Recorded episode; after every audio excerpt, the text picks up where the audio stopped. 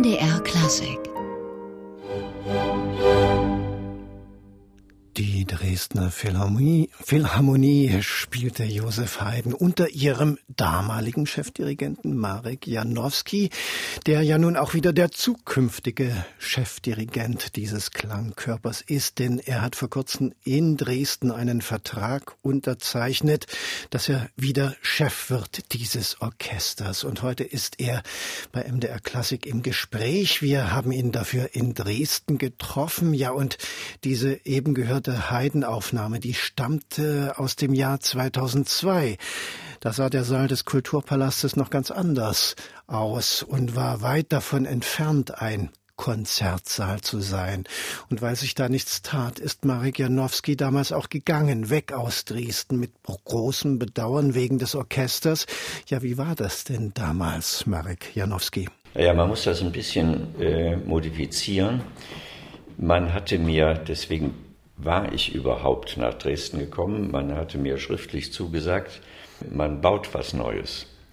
Und wenn das natürlich dann nicht, ich kannte den Kulturpalast äh, lange aus DDR-Zeiten, aus Veranstaltungen mit der Staatskapelle auch. Äh, ich habe das immer, auch damals für einen nicht angemessenen Konzertsaal gehalten. Aber das ist ja das Problem der Stadt Dresden gewesen oder dieser ganzen Region hier. Ähm, was mich damals ein bisschen verärgert hatte, war also ganz einfach, wir geben dir das schriftlich und dann hatte ich das schriftlich und passiert war nichts. Ne? Und ich habe damals so ein bisschen den Eindruck gehabt, oder ja, ist ein bisschen schwierig, das äh, zu sagen. So nahe stand mir dieser ganze Vorgang dann auch nicht. Ich habe gedacht, das wird nie was wenn, man, wenn eine Stadt einem schriftlich gibt, wir bauen etwas und es passiert nichts, dann wird auf ewige Zeiten auch nichts passieren. Und deswegen äh, war ich also relativ überrascht, als da plötzlich dann die, das hörte man dann so, als es einfach notwendig wurde am Kulturpalast aus allen möglichen Gründen, äh, gesundheitlichen Gründen eben auch, und äh, den Möglichkeiten, die finanziell plötzlich da waren, als da dann doch was geändert wurde. Das hat mich also doch sehr überrascht und äh, natürlich auch freudig überrascht, will ich nicht verhehlen. Ich hatte dem Orchester damals, als ich weggegangen bin, gesagt, dass ich in dem Kulturpalast nicht mehr dirigieren würde, aber wenn Sie mal einen anständigen Saal hätten so, würde ich gerne als Gast wiederkommen. Und dann zeichnete sich das ja auch ab. Und für mich war also völlig klar gewesen, dieses Versprechen einzulösen, sollte ein neuer Saal entstanden sein, würde ich, so war meine Idee, würde ich gerne äh, zwei Wochen im Jahr mit der Philharmonie, ich habe mich mit dem Orchester damals ganz gut verstanden, auch menschlich, denke ich mal, habe damals auch erreicht, dass die Stadt einen finanziell anders ausgestatteten Tarifvertrag für die Musiker sich hat abhandeln lassen, wie man so schön sagt. Und wäre dann eigentlich, das war so meine Überlegung, meine Idee, wenn das Orchester das wünscht, komme ich jedes Jahr ein oder zwei Wochen. Und dann hat man so langsam gesehen, wie der Saal in die absolute bauliche Endphase ging. Und äh, mir hat das optisch sehr gut gefallen. Akustik, das weiß man natürlich nie. Und dann bin ich eben ziemlich direkt nach der Eröffnung des Saales äh, hier für Konzerte eingeladen gewesen und habe eben auch festgestellt, dass die äh, Akustik außergewöhnlich im Vergleich aus zu anderen Neubauten in der Bundesrepublik äh, außergewöhnlich gut war. Und so ist dann also so der Gedanke entstanden, ob man sich nochmal näher an ein Orchester bindet. Nun kennen Sie ja auch im internationalen Vergleich sehr viele Konzertsäle, haben damals als Chef in Monte Carlo sogar einen ganz neuen gebaut bekommen vom Fürsten. Das war also etwas anders als Dresden. Nun hat aber Dresden auch diesen neuen Saal. Wo würden Sie den denn verorten? Ja, da möchte ich mich nicht zu weit aus dem Fenster lehnen, weil das natürlich auch persönlicher Geschmack ist. Und es wird sicher den einen oder anderen geben, die die Architektur dieses Saales äh, nicht so zukunftsorientiert empfinden. Ich, mir persönlich gefällt das Optische sehr gut. Das ist aber das Entscheidende ist das Akustische. Und akustisch ist dieser Saal, denke ich mal, in aller Vorsicht formuliert zwischen gut und sehr gut äh, zu platzieren. Und äh, sich verbal da weit aus dem Fenster zu lehnen, zu sagen, der gehört zu den besten 10 oder 20, die es überhaupt gibt, das kann man jetzt auch noch gar nicht sagen. Eine Akustik muss sich auch über einige Jahre mit der Präsenz eines, vielleicht ein bisschen ein schräges Bild, mit der Präsenz eines Publikums arrangieren. Und ein Publikum muss sich mit einer sich langsam ausformenden Akustik arrangieren. Und das Allerwichtigste ist ein Orchester, was nun wirklich über Jahrzehnte in akustisch völlig unzureichenden Sälen gespielt hat, äh, muss sich daran gewöhnen, an einer sehr guten Akustik sich qualitativ messen zu lassen. Und das ist im Augenblick unterwegs. Das wird noch ein paar Jahre dauern, aber ich denke mal, Dresden hat mit dem Saal ungeheures Glück gehabt. Und Sie haben ja schon mal einen Anfang gemacht mit dem Testen mit einem kleinen und feinen Haydn im Konzert am Wochenende und Bruckners großer Messe F-Moll, zwei komplett gegensätzliche Werke. War das Absicht auch im Hinblick so auf den Akustiktest? Ja, also das ist nicht, dieses Programm ist nicht auf die Akustik des Saales hin konzipiert worden. Ich finde eine Gegenüberstellung eines im Grunde genommen Basiskomponisten der Wiener Klassik. Das ist nun mal Haydn und nicht Mozart und nicht Beethoven und nicht Schubert. Einer Spätentwicklung der Wiener Klassik gegenüberzustellen. Ich finde das eine sehr reizvolle Geschichte. Und ich finde auf der anderen Seite, wenn eine Akustik eines Saales das hergibt, die Herausforderungen an die einzelnen Mitglieder des Orchesters, die in der kleinen Heidenbesetzung spielen und die dann mit in der großen Bruckner Besetzung, wo sie sich einem Riesenchor gegenüber und einem Solistenquartett gegenüber behaupten müssen, äh, eine interessante zusätzliche Herausforderung. Aber die eigentliche programmatische Idee dieses Programms ist gewesen, diese Militärsinfonie sehr speziell ist ein äußerst humoriges Werk genial in seiner Art von Josef Haydn, der extremen Seriosität dieser F-Moll-Bruckner-Messe gegenüberzustellen. Und ich denke mal, diese Komplementarität ist äh, auch einem Publikum gut vermittelbar. Marek Janowski heute im MDR Klassikgespräch. Wir kommen gleich nochmal auf den Bruckner zurück, aber in absehbarer Zeit wird es ja auch um Brahms gehen. Dann allerdings in Leipzig beim MDR Sinfonieorchester. Und hier ist ein Brahms mit Marek Janowski am Pult der Dresdner Philharmonie. Einige der Haydn-Variationen.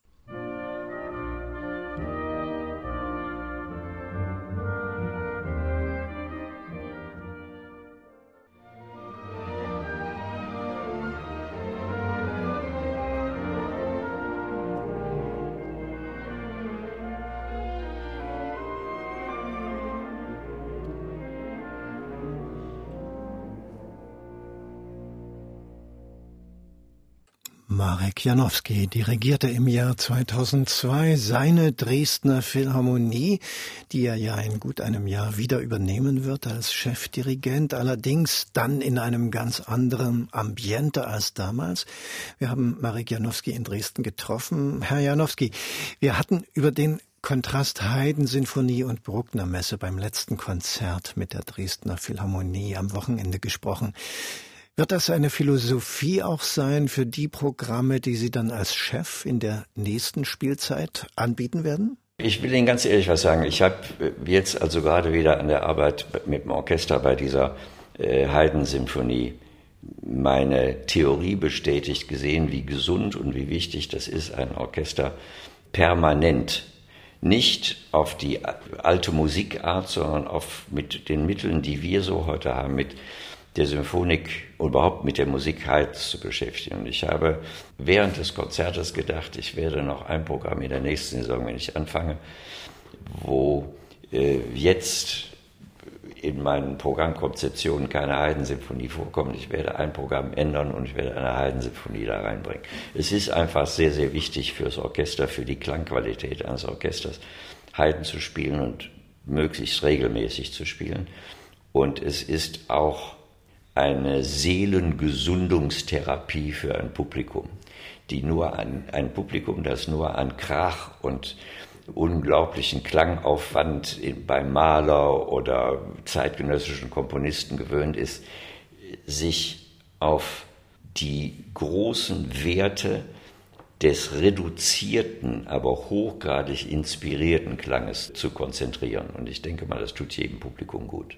Das ist die berühmte Orchesterhygiene. Wieso zählen Sie da eigentlich Mozart nicht hinzu?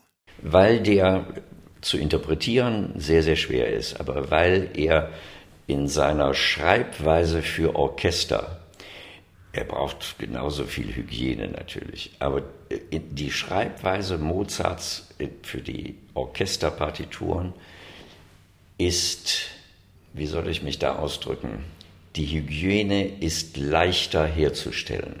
Es hat nichts mit der Inspiration des Komponisten zu tun, sondern mit dem Handwerklichen des Orchestrierens. Und da gibt es bei Haydn noch die eine oder andere Ecke, die dann ganz besonders schwer rund zu machen ist. Und deswegen ist Haydn für ein Orchester, nicht für den Dirigenten, auch für den Dirigenten, aber Haydn für ein Orchester schwerer als Mozart. Ungewöhnliche Kontraste, Herr Janowski, gibt es auch bei Ihrem Konzert im Frühjahr. Puccinis Mini-Oper Der Mantel und die ebenfalls einaktige Cavalleria Rusticana mit dem MDR Rundfunkchor. Da sprechen wir vielleicht gleich noch drüber. Sie kommen ja aus alter, durchaus im positiven Sinne gemeinter Kapellmeistertradition. Das heißt, Sie haben noch die klassische Ausbildung durchlaufen, vom Chorrepetitor über den zweiten, dann den ersten Kapellmeister, Chef an kleineren, dann an größeren Häusern, ganz viel Repertoire und ganz viele Proben. Sowas gibt's heute heute ja kaum noch. Ist das ein Vorteil, sowas erlebt zu haben, so einen Hintergrund zu besitzen? Ja, das ist einfach, das ist ein unschätzbarer Metier-Erfahrungswert, den einem einfach keiner nehmen kann, den viele Jüngere, ich will gar nicht mal sagen junge Dirigenten, viele jüngere Dirigenten gar nicht mehr haben.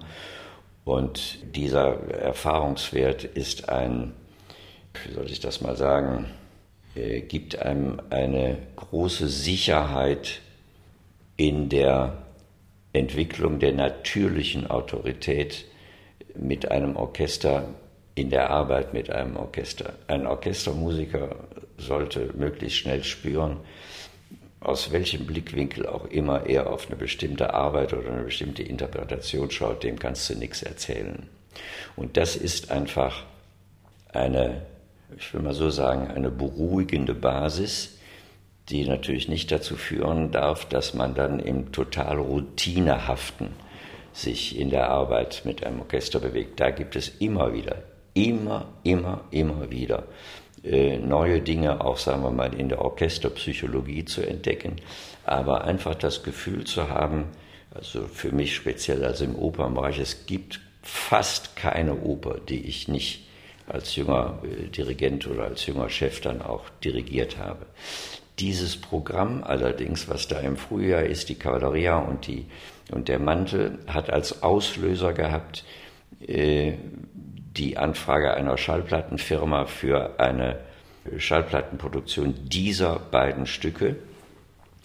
Und das hat sich sehr gut mit meiner Idee verbunden, das wird sich dann in den nächsten Jahren fortsetzen, dass wir mindestens einmal pro Saison mit mir eine konzertante Oper mit der Dresdner Philharmonie spielen werden. Hoffentlich immer mit einer sehr guten Sängerbesetzung. Das hängt natürlich immer wieder ein bisschen von Tagesabsagen ab. Aber in der Planung äh, sind die Sängerbesetzungen, über die wir da diskutieren und die wir da auch festgelegt haben, allerhöchstes Niveau und kann sich mühelos mit jedem deutschen Spitzenopernhaus messen. Für das Orchester ist einfach sehr wichtig, immer mal wieder in die besondere Flexibilität des Opernspielens quasi hineingezwungen zu werden. Und erfahrungsgemäß weiß man immer, die Symphonieorchester spielen wahnsinnig gerne Opern, weil sie es nie tun, normalerweise. Und die Opernorchester spielen wahnsinnig gerne Symphoniekonzerte, weil sie es sehr selten machen. Also ich denke mal, diese äh, Geschichte jetzt der Mantel und, und, und Cavalleria äh, ist so ein von der Schallplatte aus angestoßener Einstieg in eine Richtung, die wir über die nächsten Jahre weiter verfolgen werden. Und hat die Ihrer Meinung nach auch etwas mit der schon angesprochenen Orchesterhygiene im weitesten Sinn zu tun? Orchestererfahrung, Orchesterbeweglichkeiten. Opernorchester ist von Natur aus durch den Reflex des Zuhörens bei den Sängern und dem Chor zu einer etwas größeren Flexibilität einfach in der Lage. Und ein bisschen was von so einer Flexibilität wünsche ich jedem Konzertorchester. Und dafür sind eben auch mal konzertante Aufführungen, die dazu dann noch den Vorteil haben, dass sich der Zuhörer, der Zuschauer, der zuschauende Zuhörer äh, mal ausschließlich auf die Musik äh, konzentrieren kann und sich nicht irgendeinen in der heutigen Zeit sich immer toller entwickelt habenden szenischen Murks angucken muss und sich beim Zuschauen dieser szenischen Abirrungen fragen muss, warum hat er das so gemacht, was ist der Grund, und es lenkt ihn völlig davon ab, dem eigentlich Wichtigen, nämlich der Musik bei der Oper, wirklich seine ganze Konzentration zu widmen. Ja, das wollen wir jetzt machen. Wir hören jetzt etwas, das auch die ganze Konzentration des Publikums wie des Orchesters erfordert, wahrscheinlich auch die des Dirigenten. Marek Janowski am Pult der Dresdner Philharmonie mit Musik von Sergei Prokofjew. Marek Janowski und die Dresdner Philharmonie mit einem Ausschnitt aus der skytischen Suite von Sergei Prokofjew und Marek Janowski, der designierte Chefdirigent der Dresdner Philharmonie, heute hier im MDR Klassikgespräch. Marek Janowski, Sie haben in Dresden Bruckners F-Moll-Messe dirigiert. In Leipzig werden es jetzt am Wochenende Motetten von Anton Bruckner sein und die E-Moll-Messe. Wie ist dieses Programm entstanden? War es der Wunsch, die wenig bekannten Chorwerke Bruckners mal zu präsentieren? Also ich will auch da den realen und, und eher platten Grund sagen. Ich bin, ich schätze den Chor, den MDR-Chor sehr. Und ich habe auch, bevor ich hier in Dresden jetzt wieder anfange mit dem MDR-Chor, wenn der Berliner Chor nicht konnte, eine Menge Dinge auch in Berlin gemacht, auch in anderen Städten. Chor hat eine außergewöhnliche Qualität. Dann haben wir mal besprochen, irgendwie, dann könnte doch auch mal was in Leipzig sein. Und haben dann, also speziell bei diesem Konzert, wirklich das Chorische vollkommen in den Vordergrund gestellt. Die E-Moll-Messe von Bruckner ist, ist nur von ein paar Bläsern. Es ist keine A cappella-Messe, aber es wird nur von ein paar Bläsern gestützt. Ich habe mich immer sehr für die sehr, sehr unbekannten, aber großartigen geistlichen Werke Bruckners, die Motetten, interessiert. Und da haben wir da so eine Kombination gefunden, wo dann in die Mitte hinein ein sehr, sehr geistliches, originales Orgelwerk von Mission, was er dann selbst später orchestriert hat, diese Ascension äh, sehr gut hineinpasst. Nun spricht man ja bei Bruckner Sinfonien gern von einem Gipfelpunkt sogenannter absoluter Musik. Ist das bei den dann ja doch textgebundenen geistlichen Werken eigentlich ähnlich?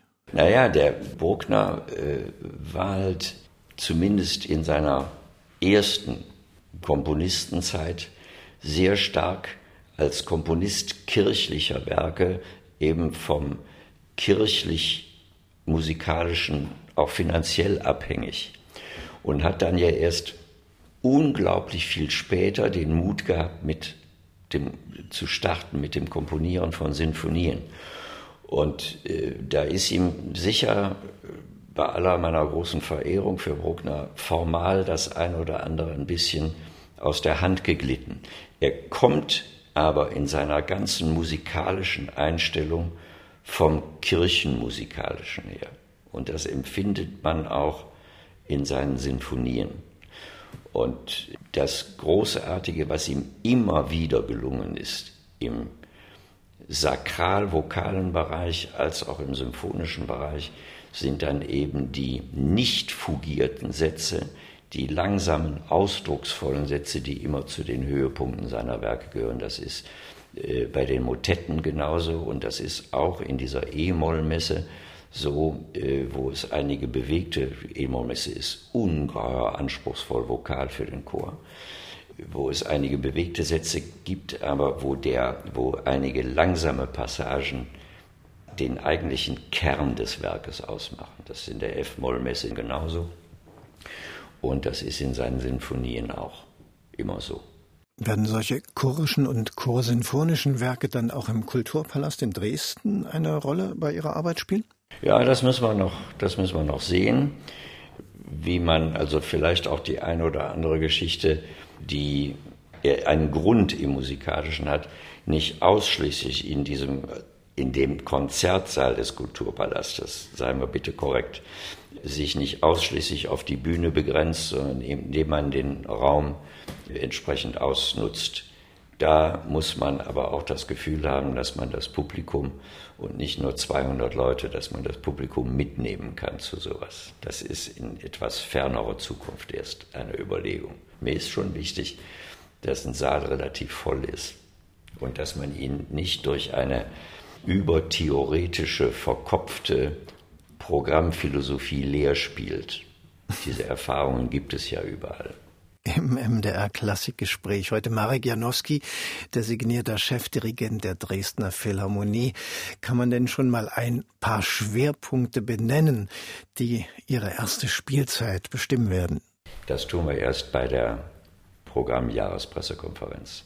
Die Spielzeit, was mich angeht, steht fest in allen programmatischen Einzelheiten, außer dass vielleicht noch eine Heidensymphonie da reingedrückt wird irgendwo. Und zum allergrößten Teil steht auch fest, wie wir das Kalenderjahr 2020, das ist ja dann eben schon noch auch ein Drittel einer zweiten Saison im Herbst 2020, das Kalenderjahr, wie wir in dem Kalenderjahr mit den Beethovenschen Jubiläumszwängen und den Dresdner Philharmonie-Jubiläumszwängen 150 Jahre programmatisch umgehen. Da sind wir schon relativ weit.